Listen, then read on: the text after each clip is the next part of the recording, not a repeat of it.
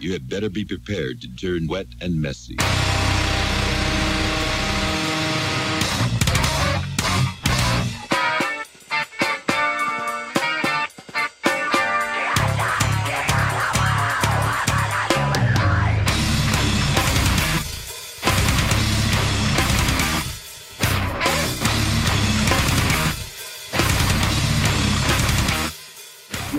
Essa, essa veia de, de produtor, assim, né, cara? Eu até evito, às vezes, falar produtor, não deixa de ser, né? acho que não é errado aqui, sei lá, não sou tão profissional quanto. Eu faço o evento acontecer ali. Né? Ah, não, pra onde a gente tá, você é o produtor, cara. Eu acho que o próximo acima é quando você tiver tour manager internacional, tá ligado? E vai chegar, hein? vai chegar, quem sabe, né? Aí é legal que, tipo assim, o que eu ofereço para as bandas como produtor, cara, é o que eu queria que oferecessem para mim, sacou? Uhum. Então, tipo, eu sou bem transparente quando eu falo assim, gente, esse show aqui, o dinheiro da portaria eu divido com vocês. Beleza, beleza? Ou então, cara, esse show eu não consigo dar cachê, nem dividir a bilheteria porque eu estou pagando a outra banda. Topa, vocês topam? Isso, não enganar o cara. Sim, cara, mas tipo, super respeitoso, sabe? E aí, pô, fiz menores atos, fiz Score, fiz Real Like, fiz Suerte, é, trouxe uma banda da Argentina, cara, chamada Nadim, que foi uma experiência muito louca, né, cara? Porque, assim, na verdade, eles iam vir pro Brasil já, eles tinham outro show, e eles queriam completar as datas. Aí eu fui e fiz um show para eles, assim, foi muito massa. E a gente se comunicando naquele espanhol meia boca. e sei lá, você vê que no final, cara, independente do país que você tá, né? Que nem você tá falando aí do, do Japão, por exemplo.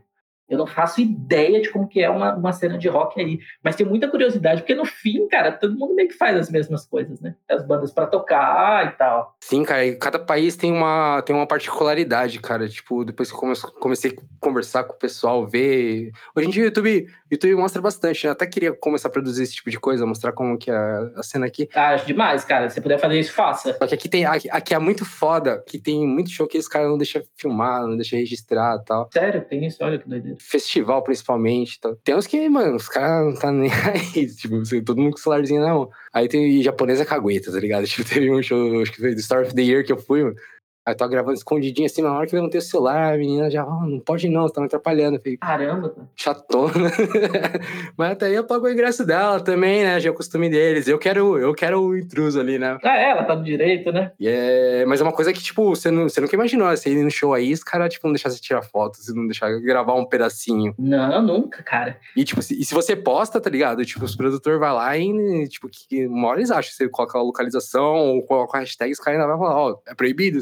Te cobra a ideia ainda. Uhum. Cara, isso é muito doido. Assim. Se você puder, cara, em algum momento você tiver com essa, essa disposição aí, faz sim, cara, um esquema aí, como é que funcionam as coisas aí no Japão. Eu, particularmente, tenho muita curiosidade. Assim. Eu quero produzir um material pra isso, mas eu também quero tipo, fazer uma coisa pra ver realmente como é e tal. Lógico, total. Mas muito massa, cara. Então, tipo, já achei do caralho isso aí que você comentou. Aquela coisa, eu ainda tô conhecendo os contatos aqui pra, pra poder viabilizar isso. Sim, sim. Não, deixa passar mais um tempo aí faz sim, cara. Eu acho muito massa. E aí, pô, a gente trouxe essa banda da Argentina. E, cara, você vê que no final é música, né? Os caras querem tocar. Pô, foi muito massa. A gente se fala até hoje, assim. O cara lá na Argentina, eu aqui. E aí, beleza. Pô, fomos tocando, fomos tocando em festivais mais legais tal. E aí a gente sempre na parceria com o Estúdio 1100 aqui em Diadema, né? Que é o estúdio Bochecha, um amigo nosso. E o estúdio, enfim, foi crescendo. Ele começou a fazer shows lá também. Na época eram, cabia, sei lá, 100 pessoas no máximo, apertadinho assim. Mas fez várias bandas. Fez o Zander, que a gente abriu o show Zander. Fez o Pense lá. É, você conhece Pense? De hardcore? Ô, oh, Pense eu... Eu endeuso esses moleque, mano. Cara, eu, eu fui hold do Pense por uns 10 shows, mais ou menos. Sério? 10 shows antes deles fazerem a tour na Europa, assim. Então, é um, mano, um som redondinho, né? Não, os caras são muito foda, os caras são muito gente boa, velho. Isso é uma parada que pra mim foi... Fez muita diferença, assim. Porque eles cresceram pra caramba, né? Uma banda cara, enorme. Sim, e, tipo, eles cresceram, foi, tipo, chutando a porta, aqui, ó, esse é o nosso, esse é o nosso som, tá ligado? Tipo, e quem ouve, tipo, vê a qualidade, né? Tipo, já ouve, puta, mano, olha esses riffs, olha essa vontade que o maluco canta, né? Tipo, Muito doido. É uma banda impactante pra caralho. E aí foi, foi louco que, assim, o, eles tocaram lá no 1100, assim, começaram a ficar mais próximos, e aí o Bochecha começou, a, o Bochecha, que é o dono do estúdio, começou a fazer o som, né, para eles, começou a fazer o, né? Quando eles iam tocar aqui em São Paulo, ele fazia som para os caras, na mesa de som. E aí a gente meio que fechou uma equipe, assim. Eu ia de hold de batera, pro Charlin, e ia mais alguém para fazer road de guitarra, enfim, as outras partes. Eu ia só pra bateria, que é o que eu entendo, né? E aí, cara, foi antes ali deles fazerem a tour na Europa, eu acho que foram uns 10 shows mais ou menos, cara. Eu ia tanto fazer road quanto ia dirigindo, dependendo do lugar. Tocar no interior, fiz uma tour lá com o Bullet Band e tal.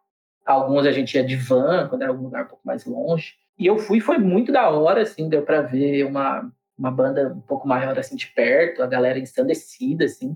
E ao mesmo tempo era muito, cara, mas muito cansativo. Porque, tipo assim, pense, os shows já são muito intensos, né? Ah, imagino. E, pô, a gente tinha que arrumar a bateria, às vezes alguém subia no palco, você tinha que tirar a pessoa, né? Uma coisa assim. Cansativo. E eu tenho meu trabalho, né? De segunda a sexta. Então, tipo, eu chegava domingo, três horas, quatro horas da manhã em casa e tinha que sete horas da manhã levantar para ir trabalhar, sacou? Uhum. Tipo, ainda, uh, o que você faz no final de semana ainda é um trabalho, mas você pensa, tipo, o que eu não posso dar mancada é lá com o meu patrão, né? Tipo, esse que paga as contas. Exato, exato. Eu preciso dar grana para sobreviver, exato. A renda principal, né? Exato, exato. Porque assim, de grana mesmo, a banda não dá grana. Tipo assim, a grana que entra, você acaba usando pra coisa da banda. Porque, tipo assim, sei lá, você vai tocar num lugar e você ganhou, sei lá, 200 reais, vamos dizer assim. É, você vai fazer o quê? Vai dar 50 reais pra cada um da banda? não adianta muito, sacou? Então, tipo assim. Tipo, mas só você deixar lá a caixinha da banda, né? Exato. E comprar instrumento, gravar, pagar estúdio, né? E aí eu lembro que, pô, fiz esse show com Pense e tudo, aí depois eu falei assim, gente, não consegui mais não. Vou só em alguns que eu não tô aguentando, assim. E, tipo, eles estavam, eles iam fazer essa, essa turnê na Europa e eles estavam meio que fazendo show pra cacete, assim, pra levantar a grana também. Então, cara, foram, tipo, sei lá, um mês e pouco, todo final de semana, sexta, sábado e domingo, sabe? Foi puxado. Mas ao mesmo tempo foi uma experiência muito massa, assim, de ver os caras de perto e tal. Foi bem da hora. É, você acompanhou uma transição da banda, tipo, que almejou e atingiu, né? Total. Nossa, sim, demais. Cara, aí beleza. Aí o estúdio foi, foi crescendo, né? E o Bochecha lançou um selo pelo estúdio, né? Que chama 1100 Discos. E aí, na época, ele chamou duas bandas de Diadema pra fazer parte do selo, que era a gente e o Amorfo também, que é uma banda que não sei se você conhece, mas se você curte um som mais. Amor, eu já ouvi, mas não ouvi tanto. É, se você curte um som mais pesadão, assim, que eu acho que você gosta também, né? Uma parada mais gritada, é, é massa. Assim. Eu gosto, gosto. Pior que eu, eu, eu gosto da, dos extremos, eu gosto de som pesadão e também fico ouvindo Eilish aqui. é, total, total. Eu também gosto de tudo, cara. Então, o Amor foi uma banda bem massa. Tem uma pegada meio trash, meio crust, meio sei lá o quê. É gritaria e berração. É, quem curte bastante é o Thiago do Poster de BR, ele que é, é o cara dessa parada, mano. Dessas, das vertentes mais extremas, ele, ele deve conhecer. Deve conhecer. É, os caras tão, também tocam bastante, enfim. Aí eu lembro que entrou a gente o Amor no selo, e aí foi que a gente lançou nosso primeiro CD full mesmo, né, que é o Cordilheira, que a gente lançou em 2019. Que, cara, pra gente é um trampo, assim. Cara, vou te falar, pra mim esse CD é uma puta obra de arte, porque, igual eu falei, quando vocês passaram pra mim o som, acho que foi no Instagram, vocês fizeram, tipo, a divulga, mano. Eu lembro quando eu dei o play na, no, no som de vocês, tipo, logo em seguida eu falei, ó, mano, adorei, tá ligado? Tipo, ouviu tudo. E aí, tipo, foi aquela que eu ouvi a música, não, não, não era suficiente pra mim. Aquela a pétala, tipo, eu passei umas cinco pra, mano, olha esse som, olha essa poesia, tá ligado? Valeu, cara, a gente gosta muito, cara. E, tipo, cara, o Cordilheira foi um, um, disco, assim, que a gente ia gravar um EP a princípio, porque, porque a gente tinha grana pra gravar um CD full, né, cara? Essa é a realidade das bandas. É. E tem muita banda, muita banda grande que adota isso de EP, aquela banda, acho que Atila, que é o cara. O, o do Atila já é rico pra caralho, ele tem várias coisas, tem o selo desse. Mas ele falou, mano, o futuro é lançar EP, é, EP e single, porque a produção de CD já não tem mais o retorno que tinha antes, né? A vendagem de CD é uma coisa que não, não, é, você não pode contar mais e já não podia, mesmo na época que ainda vendia, porque as gravadoras engoliam muito. E também pela questão de as plataformas virtuais, né? Tipo, você tem um impacto maior quando você vai divulgando de pouco em pouco, força a pessoa a ouvir, tipo, e fixar essa música, do que você solta tudo. E muitas vezes a pessoa não ouve o CD inteiro, né? Não ouve, cara. E é muito louco isso, que assim, é... esse formato novo de consumir música. É estranho pra mim.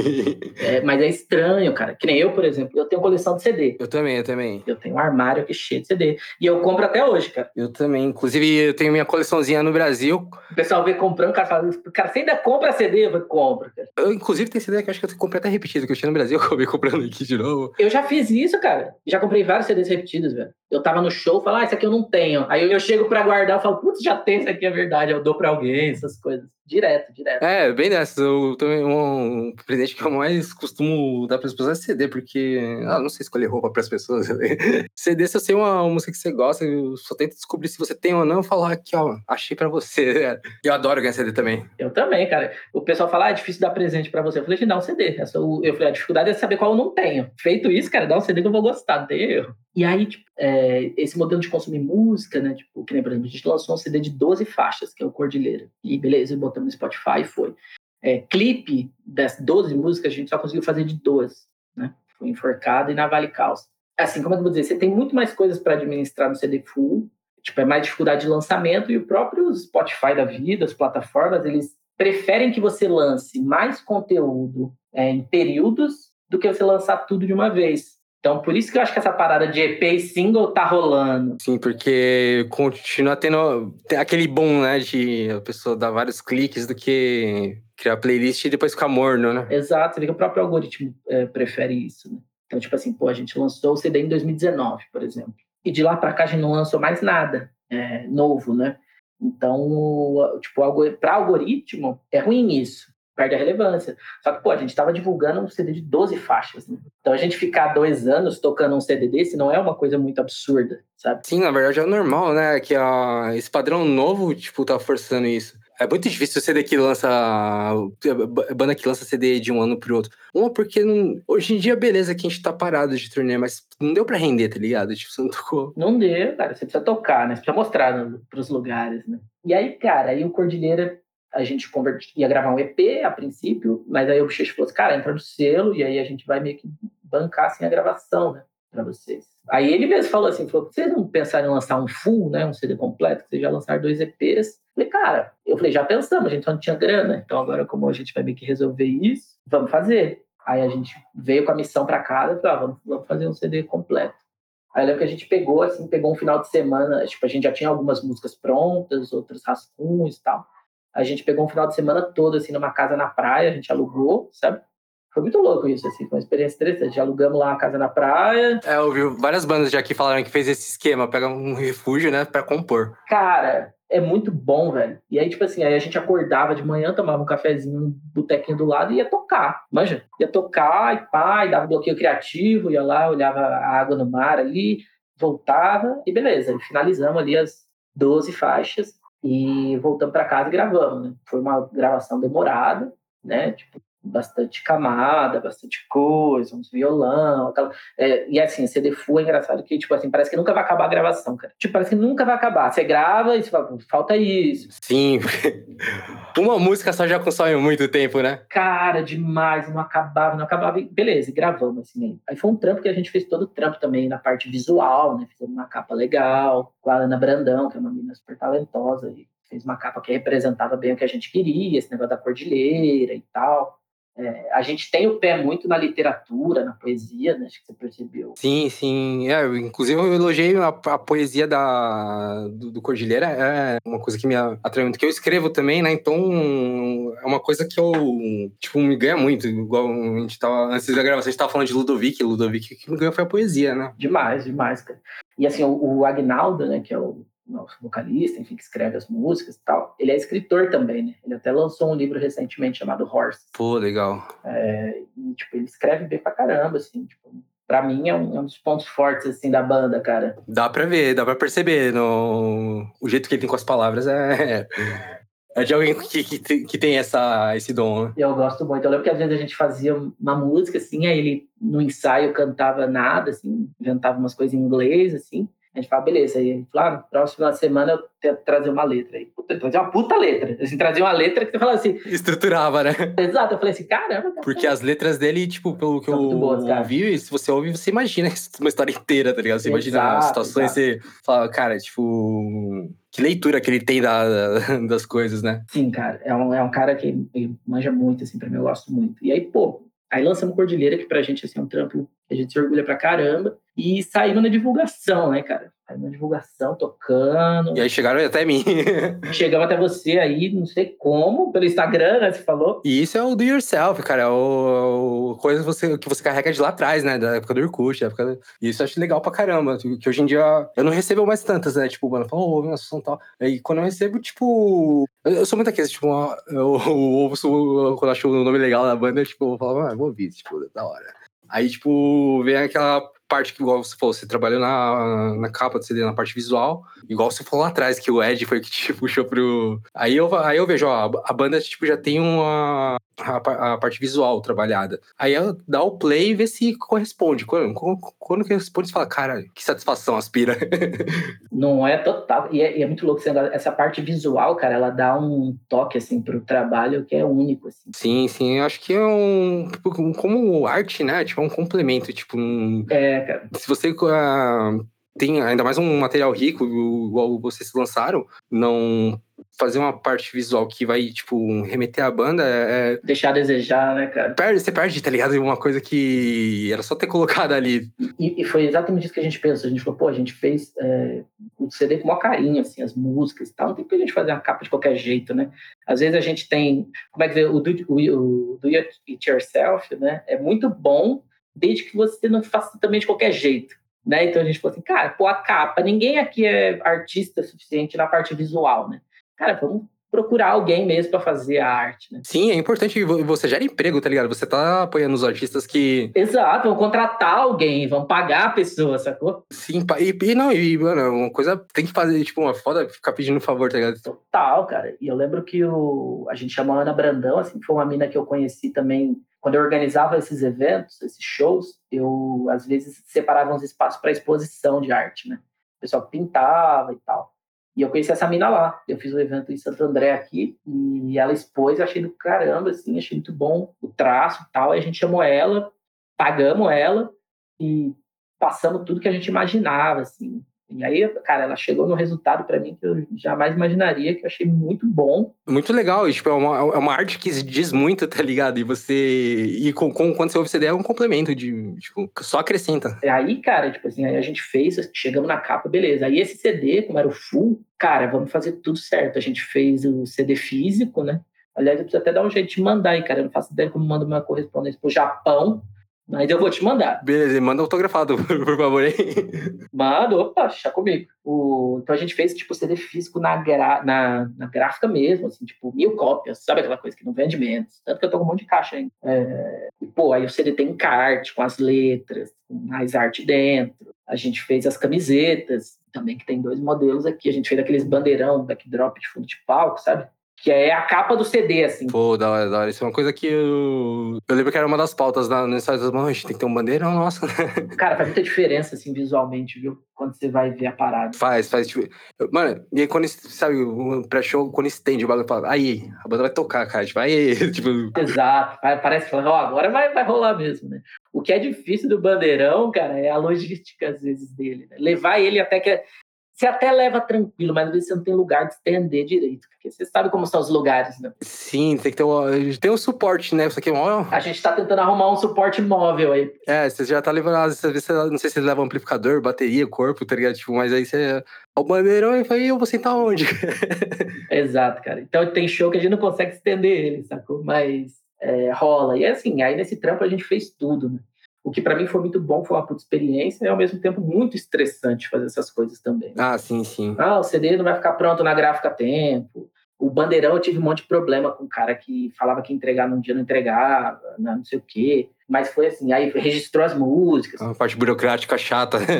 burocrática, chata, mas que é uma experiência que você precisa ter, né? Uhum. E aí a gente lançou, cara, esse CD, tocamos em vários lugares, tocamos nos festivais, tocamos no, no 100 Graus também, teve Zander, Sugar Cane, foi muito massa. Foi, foi bem da hora. E aí a gente lançou ele em 2019, tocamos né, até o final ali de, até onde deu. Aí, cara, foi muito louco, assim, 2020 foi quando começou a pandemia, né, ali por abril, mais ou menos. E, assim, do final de 2019 para o começo de 2020, começou a rolar, pintar muito show, cara. Uhum. A gente tava com uma agenda muito da hora e a gente tinha fechado três shows no Rio Grande do Sul. A gente ia voltar. E ele tava puta animado, assim. Aí a gente estava com esses três shows fechados no Rio Grande do Sul, a gente estava terminando de negociar Rio de Janeiro e Paraná, ali, Curitiba e tal. E os shows aqui de São Paulo, interior. Sabe quando você fala assim, agora encaminhou a agenda? Assim. Tipo, agora tá uma tour, tá ligado? De verdade. Agora, velho, agora tá uma tour bonita que você posta no Facebook, dá até orgulho. Você fala, olha que bonito isso aqui. E aí começou essa parada da pandemia, né, cara? Eu lembro começou, ah, o vírus, não sei o quê.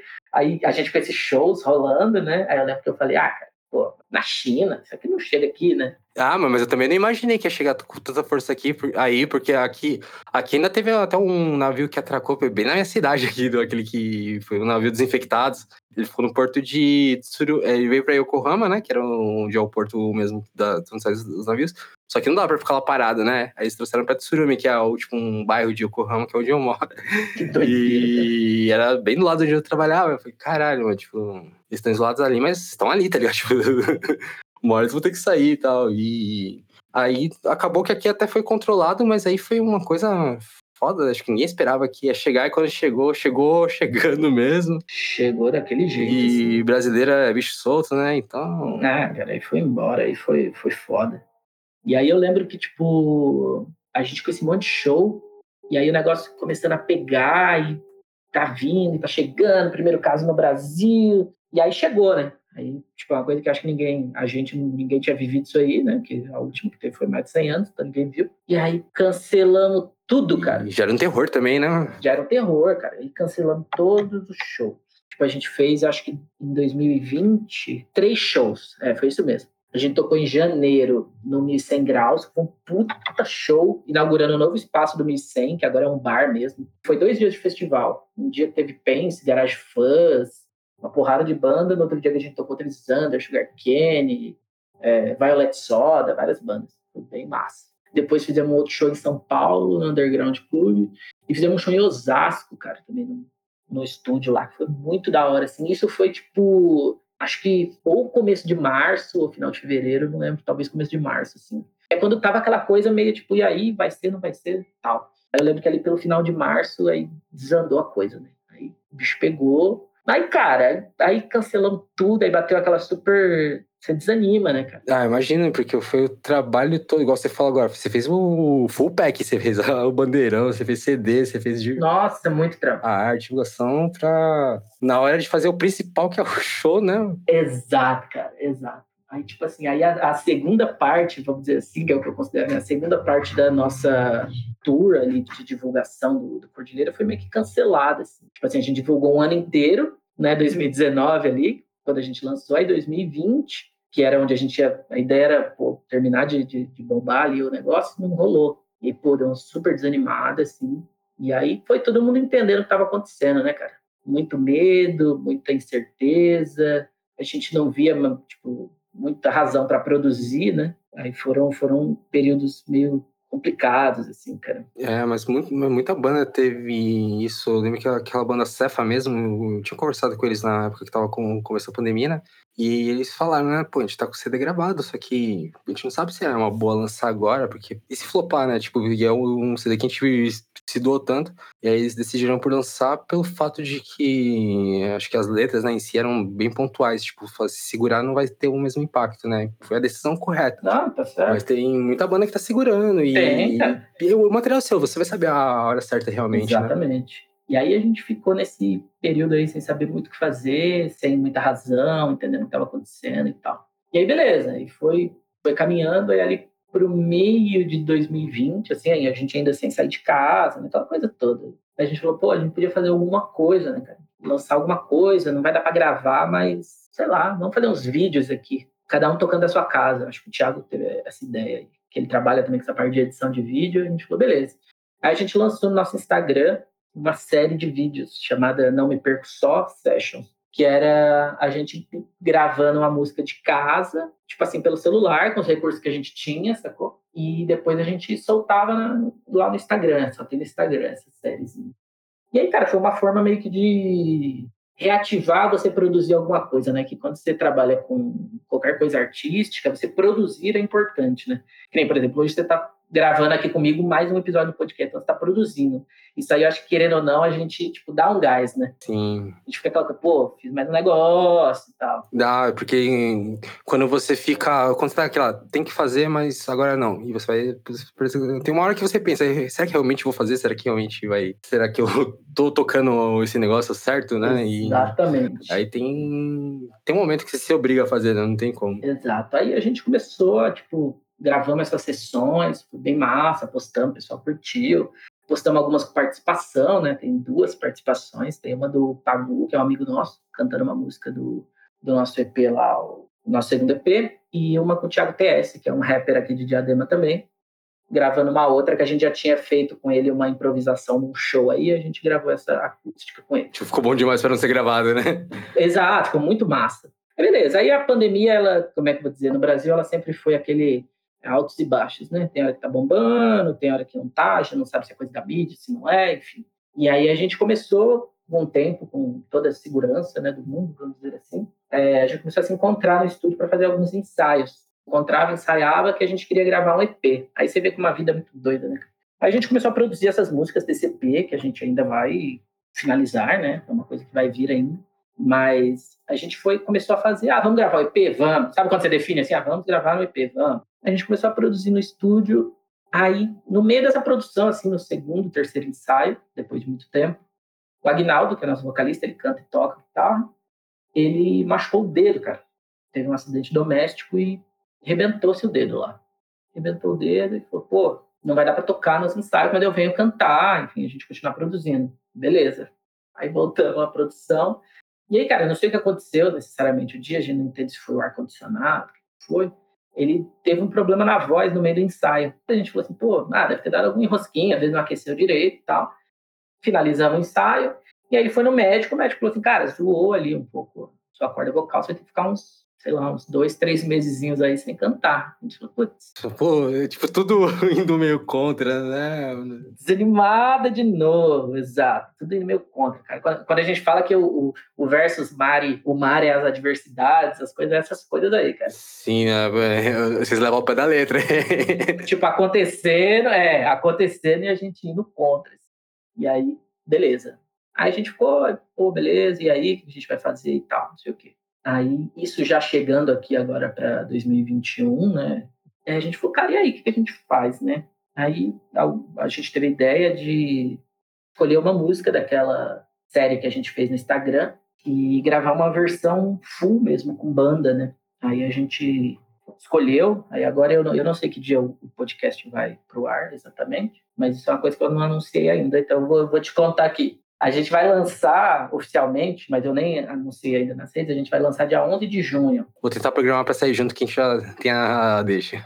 Mas já vai tudo junto. Então a gente, o que a gente escolheu? Como o Agnaldo não podia cantar, a gente falou assim, cara, vamos pegar uma outra pessoa que canta, né?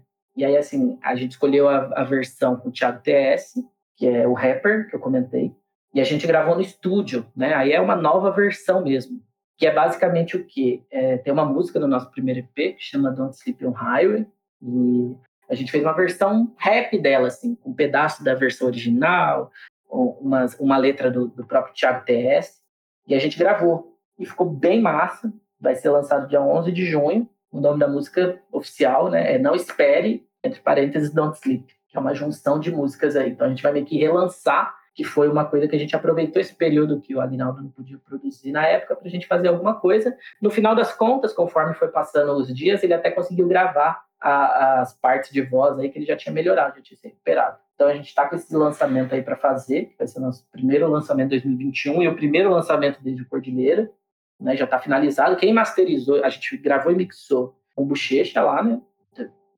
Pela parceria do Incendis. Quem masterizou foi o Ítalo, né? Que é o guitarrista do Pence e já está tudo certo aqui para sair dia 11 de junho. Nos próximos dias a gente vai anunciar. E aí, né, fizemos isso e voltamos a trabalhar no EP.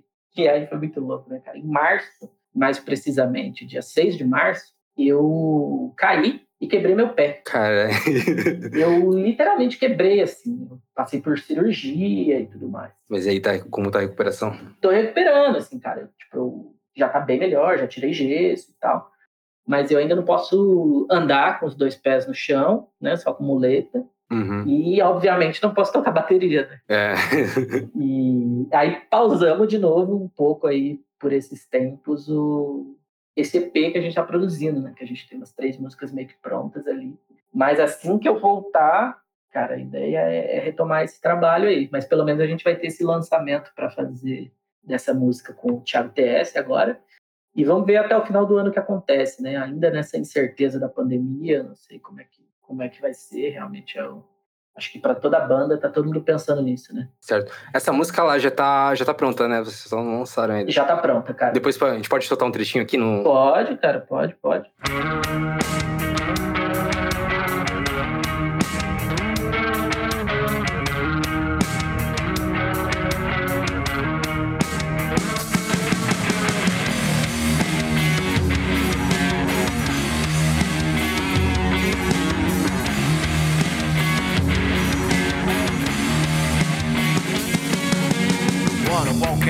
Seja lá como for, é pela paz, pelo amor, a liberdade negou. TS na trilha, rema de uns dias que fita. Simplesmente Deus me guia nessa vida bandida.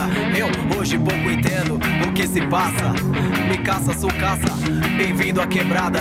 Diamante bruto eu sei, me encontrei com os tubarões. Sem noção, sem ninguém. Um Robin Hood, bom ladrão, entrei de testa assim. Até mesmo porque não, eu tô buscando meu jean Melhorar a situação Certas fitas no gueto cê pode, vai, é sem boi Proceder, não fez valer quando cê fez, já foi e ficou bem da hora, assim, ficou bem legal. É, é, diferente do que a gente já faz, porque é um, é um rap, né? Um rock, né? Tipo, é um estilo bem. Tipo, uma verte...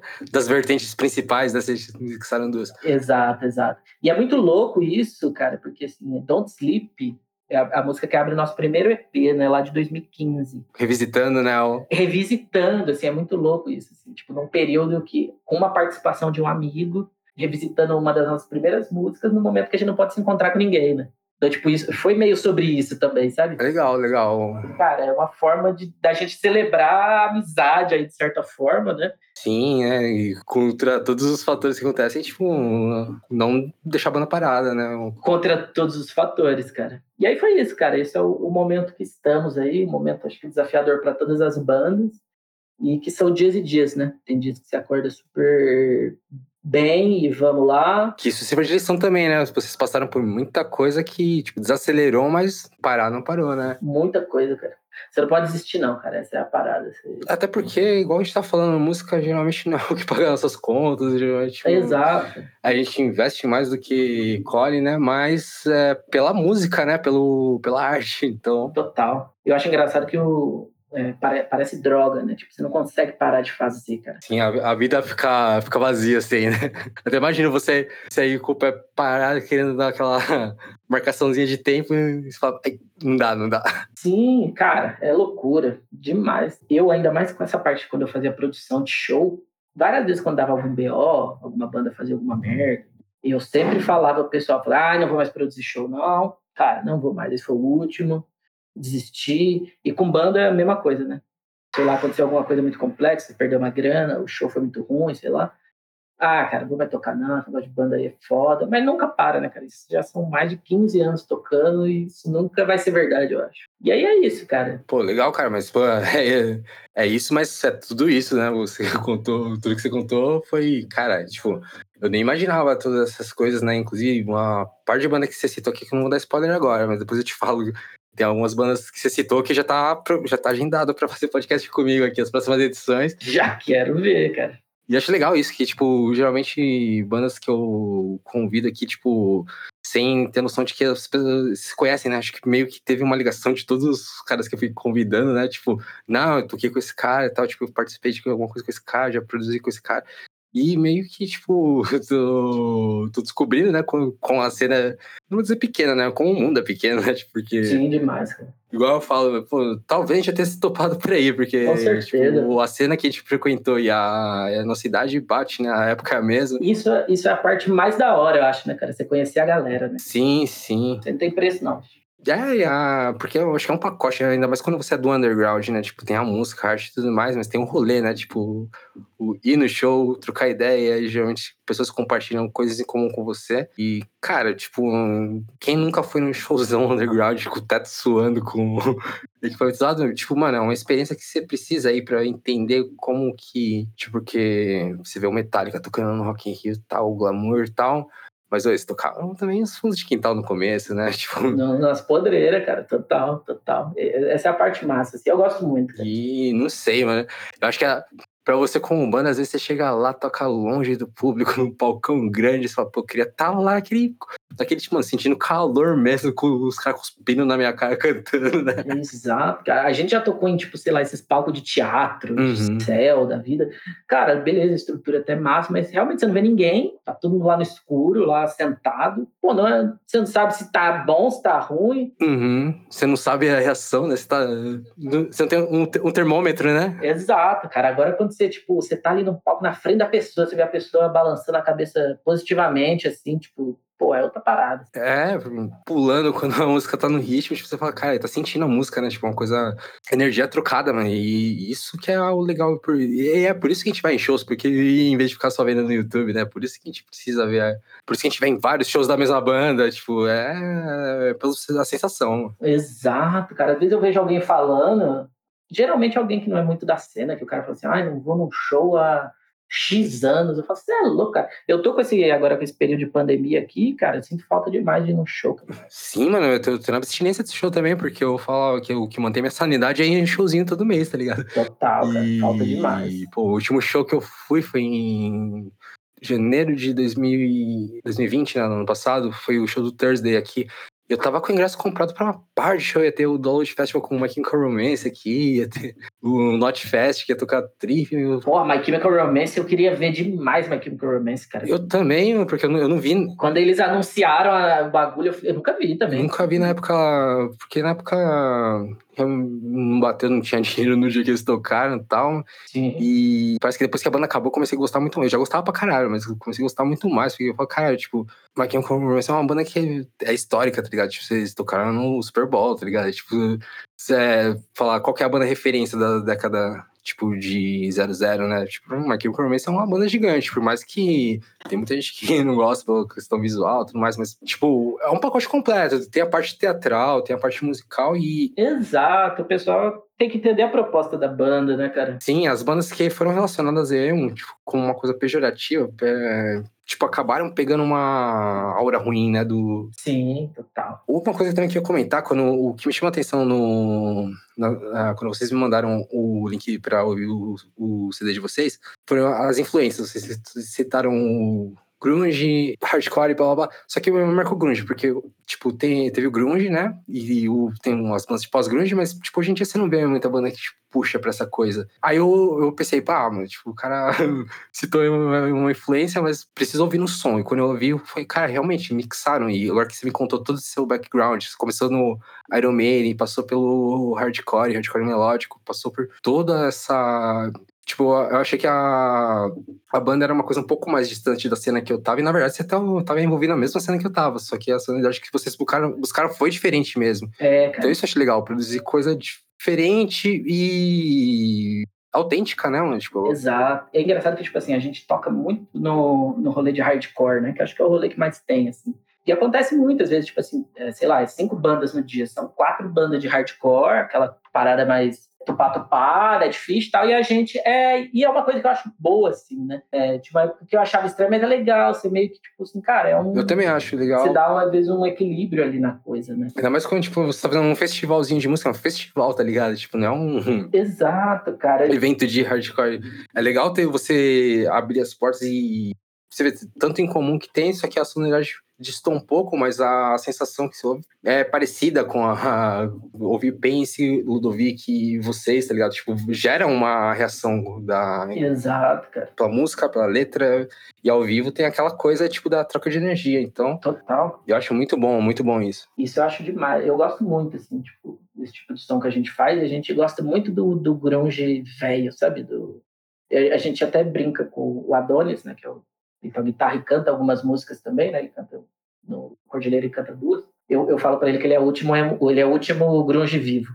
que ele é tipo aquele cara que, cara, gosta pra cacete de Alice in Chains. Pô, adoro Alice in Chains. Smashing Pumpkins. Eu também, cara, eu amo. Eu fui, eu fui no show da Alice in Chains aqui, Putz, que da hora. E antes da pandemia que eles tocaram aqui em São Paulo. eu não, tive a oportunidade de ir no Alice in Chains, mas, puta, mano, eu adoro Alice in Chains. Se tiver, cara, vai que é bom demais. A Alice, do grunge, o Alice in Chains é o meu favorito, mas, tipo, ah, quando eu comecei a tocar, igual você tava falando, se o Dave Grohl foi, tipo, um- uma influência grande pra você, né? Ah, Dave Grohl é Deus. Dave Grohl é Deus pra mim.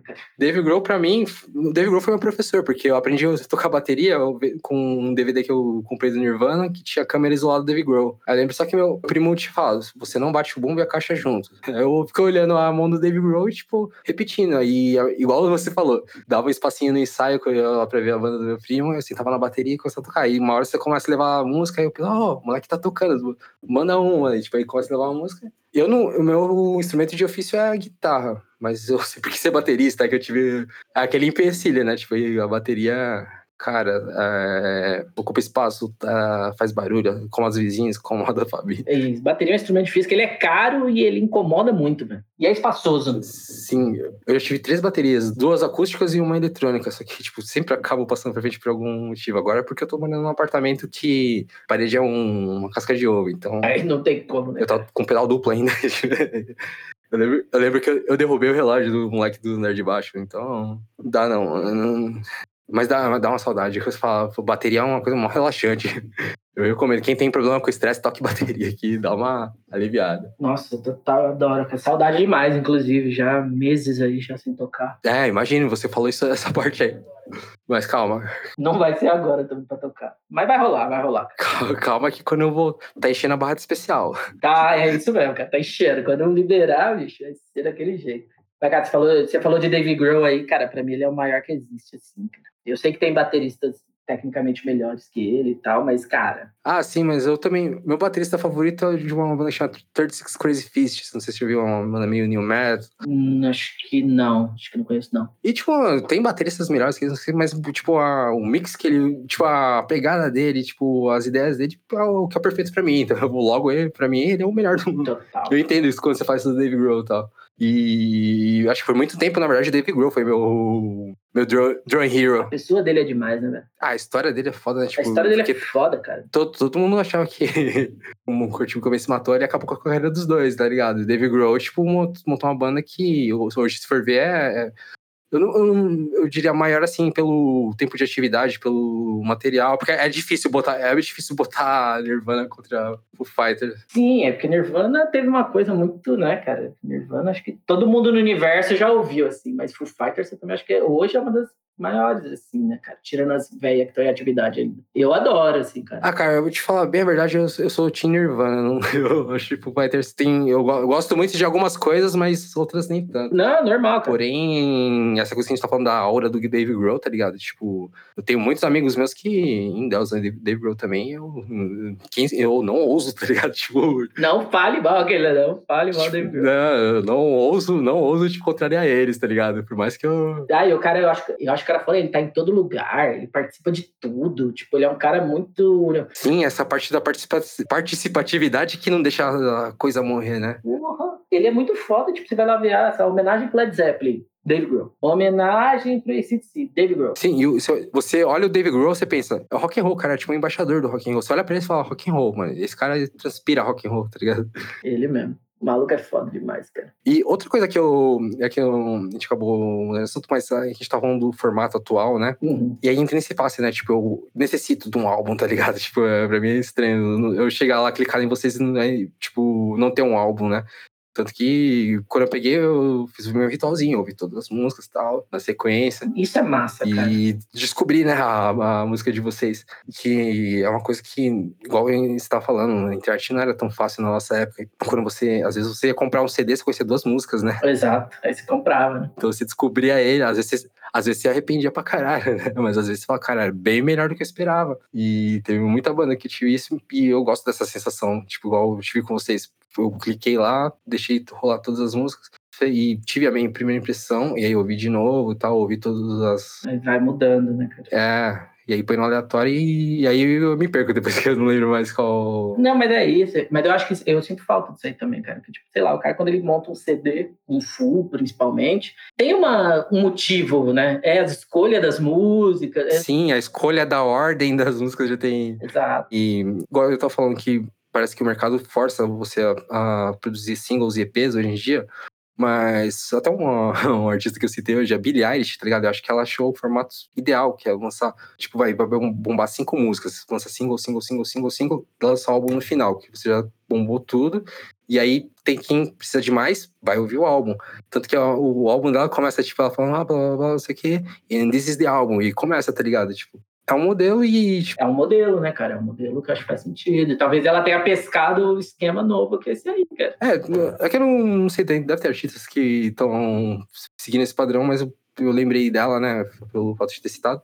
E acho que esse padrão que ela tá seguindo é o que abraça os dois lados, tá ligado? Tipo, te entrega um álbum, mas também entrega a relevância que a plataforma pede, né? Pra você conseguir bater com. Não vou falar concorrentes, né? Mas os outros artistas que na plataforma acaba sendo um concorrente por exibição, né? Por, pela relevância, né? E você ainda consegue entregar o álbum, ser um algo mais. E Aí, às vezes, vai ali, lança uns b-sides, lança algumas versões, igual vocês estão fazendo agora, versões das primeiras músicas. Eu acho que, mano, todo lançamento que você puder lançar, lança. Porque tem muita banda que tem gente que fala, não, a banda acabou porque lançou um CD ruim, tá ligado? Exato. Mas, pô, mano, você só não ouve esse, ouve os outros, tá ligado? Tipo, nos shows eles, nos shows eles ainda tocam as músicas antigas, né? Quando não toca, aí beleza, é um problema. Mas, por exemplo, uma banda que eu gosto pra caralho, mas tem CDs que eu considero ruins, é o Funeral for a Friend, tá ligado? Que no começo era uma coisa bem enérgica, depois ficou meio. abraçou o padrão que a, a mídia tava pedindo, né? E depois voltou a lançar o hardcore e pancada, tá ligado? Com riff pra caralho, do jeito que eu gostava. Então só ignora esse álbum. E hoje em dia nem acho tão ruim, acho que porque, igual eu falei, eu sempre eu aleatório, eu acaba tocando, ah, até que tem uma beleza essa música, tem uma. Quando você ouvir, tipo, como um todo, né? Parece que foi um álbum calmo no meio de tanta pancadaria, mas tem muitos CDs que são pancadaria com uma música calma. Se pegar um total, tem um 10% calmo e 90% pancadaria. E só foi lançado numa, tipo, num todo, né? E isso que você falou é muito real e às vezes eu acho que o pessoal, até o pessoal que, sei lá, talvez o cara que gosta de rock mais tradicional, o cara tem dificuldade de fazer isso, né? Tipo assim, ah, o álbum é ruim, não escuta, escuta outros, velho. Né? O pessoal tem muito aquele negócio, tipo assim, ah, e a banda era boa até o CDX. Aí você fala, ah, dali pra frente ficou uma merda. Você fala, ah, você escutou novo? Não, não ouvi, não. Escuta, cara. Dá uma chance pro cara. Você já gostou, entendeu? Cara, e, e, teve uma época que eu, que, eu, que eu acho que eu tava assim. Eu falei, cara, tô virando um tiozão chato do rock, tá ligado? É, a gente tem isso aí mesmo. Tipo, eu queria empurrar pras pessoas. Falei, não, essa, esse CD que você tá ouvindo da banda que você gosta, isso aí é um, isso é um nicho. A obra-prima deles é esse. Né? Aí o pessoal, mas eu gosto desse, tá ligado? Tipo... Não, eles falam, mas não pode, né, querido? É, tipo, a recepção é do cara, tá ligado? Não posso julgar também que ele vai gostar. Exato, cada um recebe de um jeito, né? cara? Cada um entende a música de um jeito. É, mano. E, é, e é isso que é especial da música, tá ligado? Exato, cara. Tem muito isso. Tem música que você odeia, assim, você fala, eita, música ruim. Tem gente que fala assim, cara, a melhor música pra mim é essa. Não dá pra entender, né? Cada um recebe de um jeito. Mas tem muito que você falou, acho que é tão simples, né, cara? Não gostou, não escuta, velho. Você não precisa parar de seguir a banda ou falar que é uma merda, né? Que nem agora. Sim, tipo, vocês se venderam. Você... É, nas redes sociais todo mundo fala o que quer, né? Beleza, você tem direito, cara, você tem opinião, mas tem coisa que você não precisa falar. É, mas eu acho que é até prejudicial, às vezes, você ficar muito ligado quando tipo, você.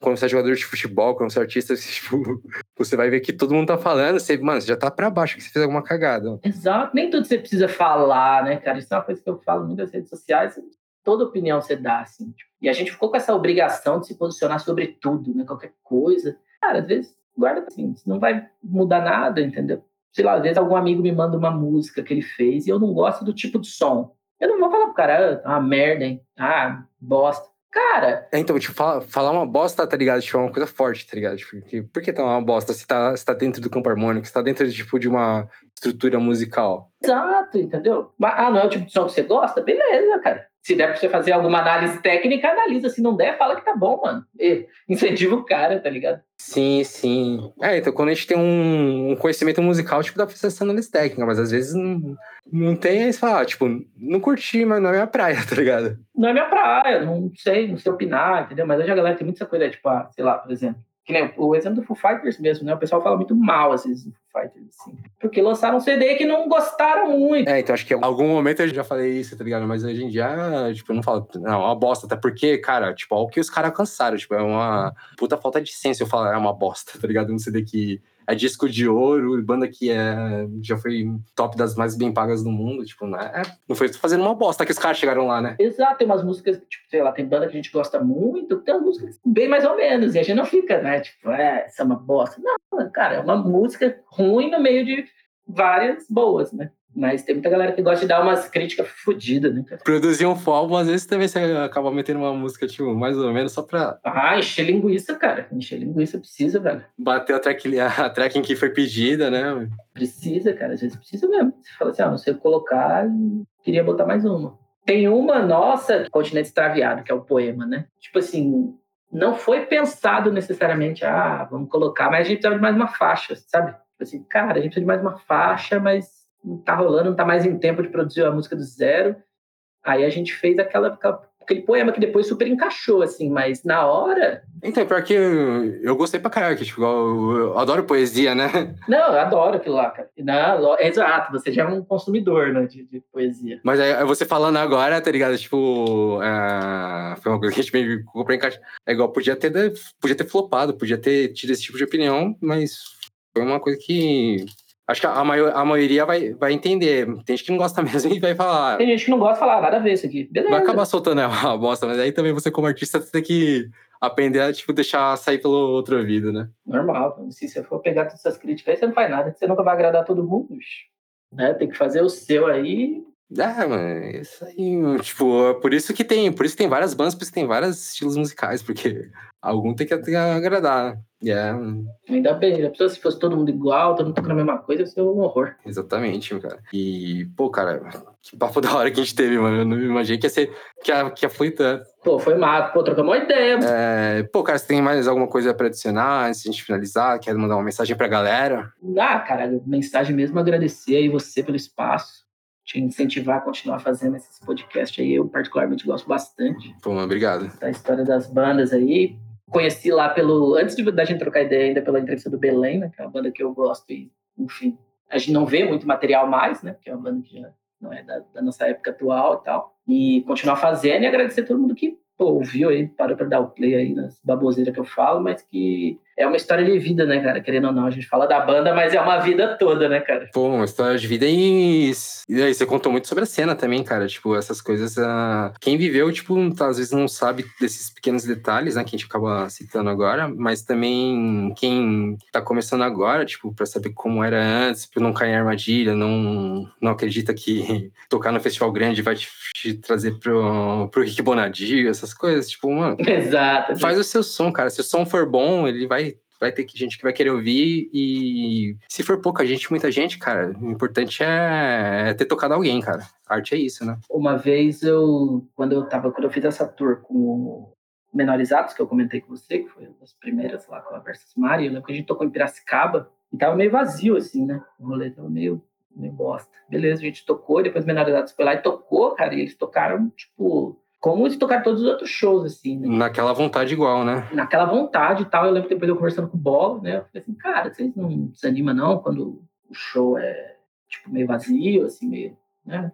Com a gente e tal. Ele falou assim, cara, se uma pessoa saiu de casa para vir ver a gente, a gente tem que entregar o melhor show para essa uma pessoa, cara. Se tiver mil, mesma coisa. E, cara, isso é total realidade. Exatamente, cara. Isso é uma ideia que, tipo, te levanta na hora quando você. Hoje em dia, você pensar nisso, né? Tipo, o cara tá vazio, mas aquele moleque tá curtindo, mano. Vou tocar pra ele, cara. Na hora. Eu já fiz muito show, cara, que tinha, tipo, 10 pessoas no rolê, 15, que foi muito mais da hora do que aquele que tinha, às vezes, 100 pessoas, 200 pessoas, sacou?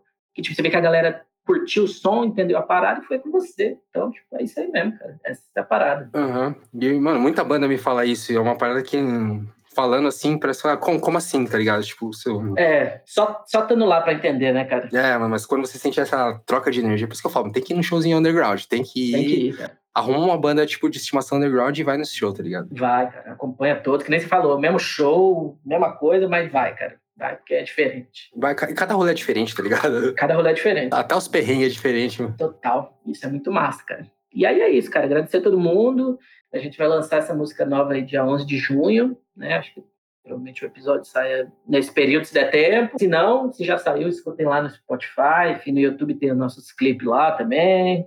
Adiciona nas playlists aí também que ajuda a rapaziada e chegar mais longe. E aí, aí segue tudo e tamo aí, cara. E de, vo de você, eu já falo para você ir dando uma estudada no cenário aí pra gente organizar nossa turnê no Japão, né, cara?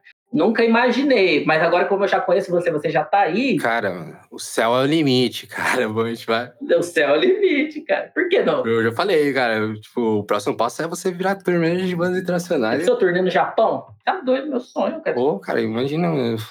Aí eu te falo, pô, você não queria ver como é que é a cena? É isso, tá ligado? Tipo, É isso, cara. Pô, mano, muito, muito bom, muito bom. E é isso, mano. Valeu demais, valeu pelo espaço aí. Foi muito massa o papo que a gente trocou aí. Bem massa. Pô, eu que agradeço, mano. Papo sensacional, cara. Tipo, adorei. Cara, Nesse, nesse período de pandemia ainda, você poder ter uma conversa longa assim com alguém também, salva, salva o dia também. Salva o dia, cara. Isso aqui dá um, dá um ânimo. Acho que aquela abstinência que os showzinhos estão deixando com a gente, isso aqui dá uma pequena suprida, né? Como que tá esse bagulho de pandemia aí no, no Japão? Tá já de boa ou tá meio. Aqui dá uns booms de vez em quando, tá ligado? Tipo, ah, cara, tipo, é difícil falar, porque, por exemplo, aqui em Yokohama, tem, é perto de Tóquio, então às vezes o pessoal vai lá para Tóquio e em Tóquio geralmente é onde tem o maior foco de contaminação, né? Mas assim, quando tem, vai 200 casos no dia, os caras já entra alerta, alerta vermelho, só que 200 casos aí, tipo, é. Cara, aqui é duas mil mortes por dia. Então, e aqui a taxa de recuperação é, é alta, tá ligado? Então, aqui o, aqui o, o japonês já tem uma cultura de ter em relação a doenças, né? Porque a, até pela miscigenação aqui é todo mundo é meio igual, então se a doença for mortal pra um, vai ser mortal pra todos, né? Então, aqui já era da cultura de usar máscara, essas coisas, né? Eu não gostava de usar, não, mas agora, tipo, Sim, o pessoal já usava antes, né, cara? Você tá há quanto tempo aí? tô três anos aqui já. Três anos, pode crer. Então é, é diferente, tipo, quando eu vejo aí, pra mim é surreal, tá ligado? Tipo, quando eu vejo os números, quando eu vejo a situação, quando eu vejo ainda shows clandestinos, raves clandestinas, tá ligado? E bandas que, tipo, se pronunciam, não, a gente vai fazer show, tá ligado? E, tipo, e bandas que voltam atrás porque vê que isso é um puta tiro no pé, porque Não, uma viagem. Pô, rock and roll é uma um viagem. estilo que é, na, que é pensante, tá ligado? Tipo, não dá pra passar pano pra, pra coisas burras, né? Pega mal, né, cara? Porque, é, todo mundo queria estar tocando, todo mundo queria ir pra showzinho, mas, mano, é questão risco de vida, tá ligado? Às vezes não é a sua vida, é a vida dos seus familiares, tá ligado? Tipo, vocês. Exato. Eu, cara, se eu, tipo, alguém vai no meu show e morre depois, cara, eu não, não, não- eu não tô pronto pra estar com isso nas, nas minhas costas, esse peso, entendeu? Vai no seu show, todo mundo é jovem, tem gente aguenta, tá ligado? Mas, pô, você chega a passar pros seus pais, Ah, então, mas vai o pai da pessoa e morre. o seu pai, tipo, tava se cuidando e morreu por causa de um luxo que você, tipo, dá saudade, dá vontade, mas se a gente não fizer isso agora, tipo, não der essa segurada na, na- nas nossas nossos luxos, tipo, não vai acabar nunca e vai. Exato. É segurar agora pra voltar o mais rápido possível, né, cara?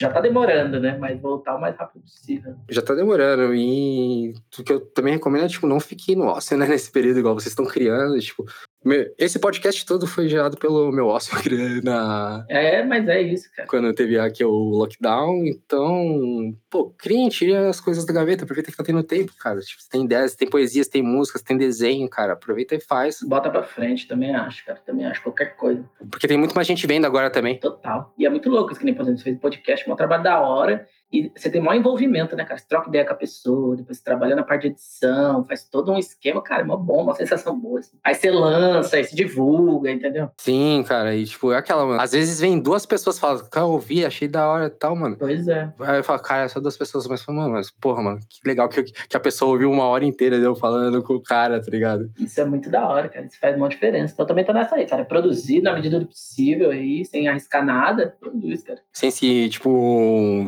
se levar um limite que você não aguenta e tal, mano, vai na sua hora confortável, acha seu, seu jeito de criar e continua, mano. Pro que for que você cria, que você se dedica, cara, só continua, tá ligado? Total, total. É isso aí mesmo, cara. Mas daí acho que é isso, cara. Acho que essas mensagens valeu demais. Puta papo da hora, velho. Valeu, mano, valeu pra caralho. Tipo, espero também que tenha gente que ouviu até o final aqui pra ouvir isso, porque é- é- essa é, eu acho que, dessa história toda que a gente pega, essa é o principal. Continue fazendo o seu trampo, tá ligado? Sempre, sempre. Essa é a mensagem, né? E, pô, cara, pra finalizar aqui, então, cara, vamos tocar a Pétala, que é a minha música favorita de vocês. E eu acho que, mano, essa eu quero mostrar pra todo mundo. Eu, eu sou aquele tiozão chato. Mano, ouve essa aqui, que essa aqui é a realidade dos caras. Bota, cara, eu gosto muito dessa também. Então, gente, vou. Obrigadão, Romulo. Obrigadão pelo seu tempo, pela toda essa história que você compartilha com a gente. E, cara, boa sorte com tudo. Tô ansioso aí pra ver as coisas novas. Boa recuperação com o pé, né? Mas isso aí é coisa que você tira de letra. Isso é acontece. Jogador de futebol é assim, né? Mas é... Atleta Nike, cara. Obrigadão por todo mundo que ouviu. Tchau, tchau. Eu me desfiz para lhe completar.